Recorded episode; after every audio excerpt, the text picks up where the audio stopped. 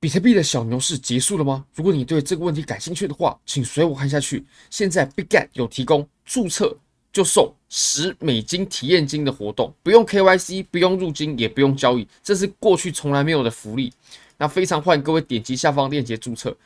下方呢也有科币托实体讨论会的报名表单，我们即将在五月六号一点到四点。举办科比托的实体讲座，那会举办在高雄的灵皇宫。我相信大家也都有看到宣传了。我我有在 Telegram、Instagram 还有 YouTube 社群 Discord 都有发宣传，那大家也可以填一下表单，很欢迎大家入场。我们当天呢会有丰富的内容，还会抽出奖品。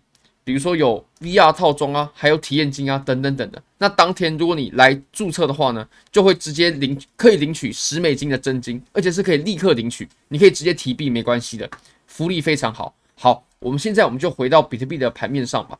从比特币盘面上，其实我们现在就要讨论一件事情就好，就是盘面它还会不会再继续上涨？这个小牛还在不在？那其实我们昨天呢有提供一种分析模式了。我们今天我们在用第二种不一样的方法。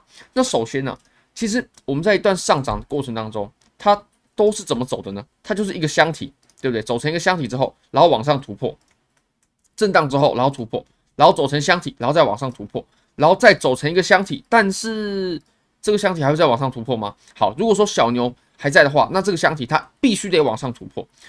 怎么说呢？如果说往下这个箱体啊，它震荡了这么久，最后往下跌破的话，那会发生什么很可怕的事情呢？哦，我们来测量一下哦。我们到目前为止啊，这个箱体它走到现在已经走了四十五天了，已经走了四十五天了。那如果说往下跌破，那下跌要时间，对不对？然后我们啊，下跌也要时间，那往下再震荡也要时间，再上涨也要时间，那就会变成我们的时间非常非常的赶。而且呢，其实小牛市啊，我们来参考一下我们上一轮的小牛市好了。其实我们上一轮的小牛市啊，它持续了一百九十三天左右哦。我们回去回到我们二零一九年的小牛，然后我们切到日线级别。那我们再把这个图表呢，我们把它给放大，从最底部到最顶部，这个测量的的方法，我相信是没有任何的争议性。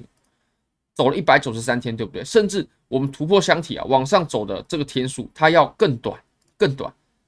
但是也涨得很疯狂啊，大概就涨了呃八十五天左右。所以其实我们整轮的小牛市哦，它也不过就是一百九十三天，真正疯狂的时候呢，也不过就八十五天而已。好，那我们再回到我们当前的行情吧。我们当前的行情啊，我会认为呢，我们的小牛市是从这边开始的，一样，我们从最低点到最高点嘛，最低点，然后呢，我们到目前的最高点是走了一百四十四天。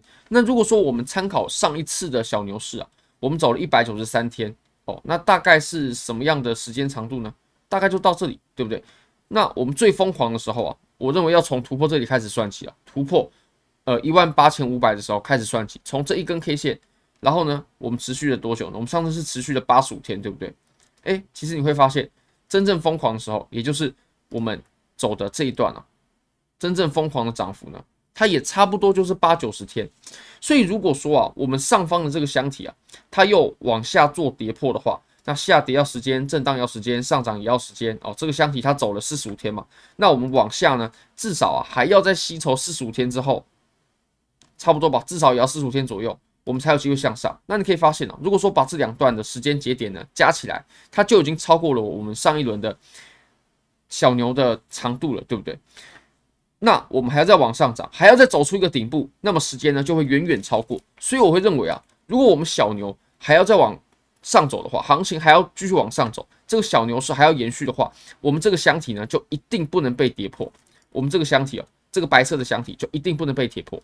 那这个白色箱体的下缘呢，大概就在两万七左右。所以，我们换句话说吧，如果我们综上所述哦，可以得出一个结论，就是如果说这一轮小牛市它还在的话。那么我们两万七的支撑呢，是绝对不能被跌破的，是绝对不能被跌破的。如果说我们接下来往下，然后测试了两万七，那再加上我们上方哦所震荡的时间，还有我们哦推估，我们来做个标标示好了。我们最下面这个是什么呢？这个是呃二零一九二零一九年小牛小牛市的呃总长度。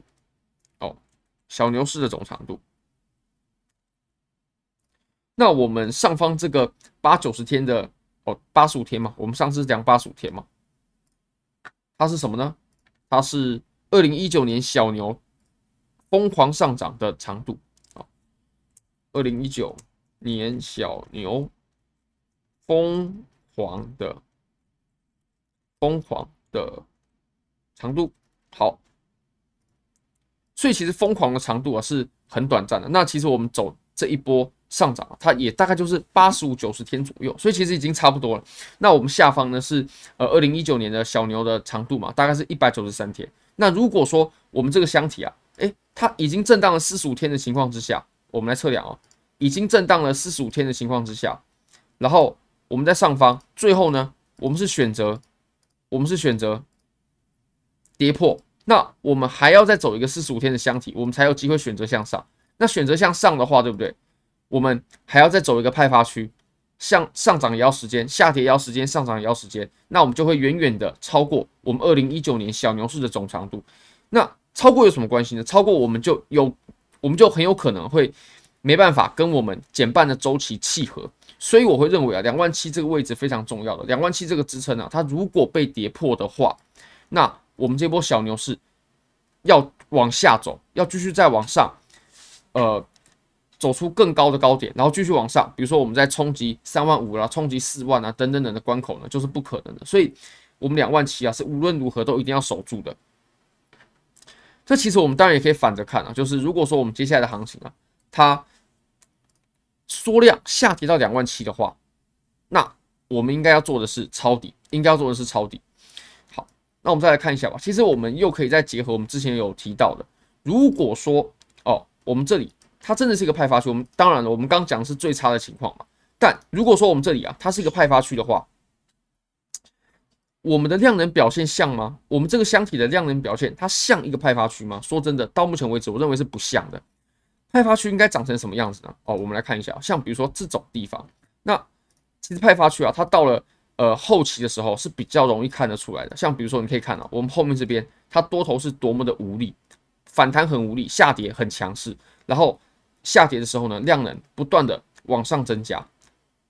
目前行情有没有出现这种行为呢？没有。但如果说我们真的走成派发箱体的话，我认为是我们一定可以看得到这种行为出现的。那目前是还没有，所以呃，我其实还不认为我们现在走的上面的这个箱体啊，白色的箱体，它是个派发箱体。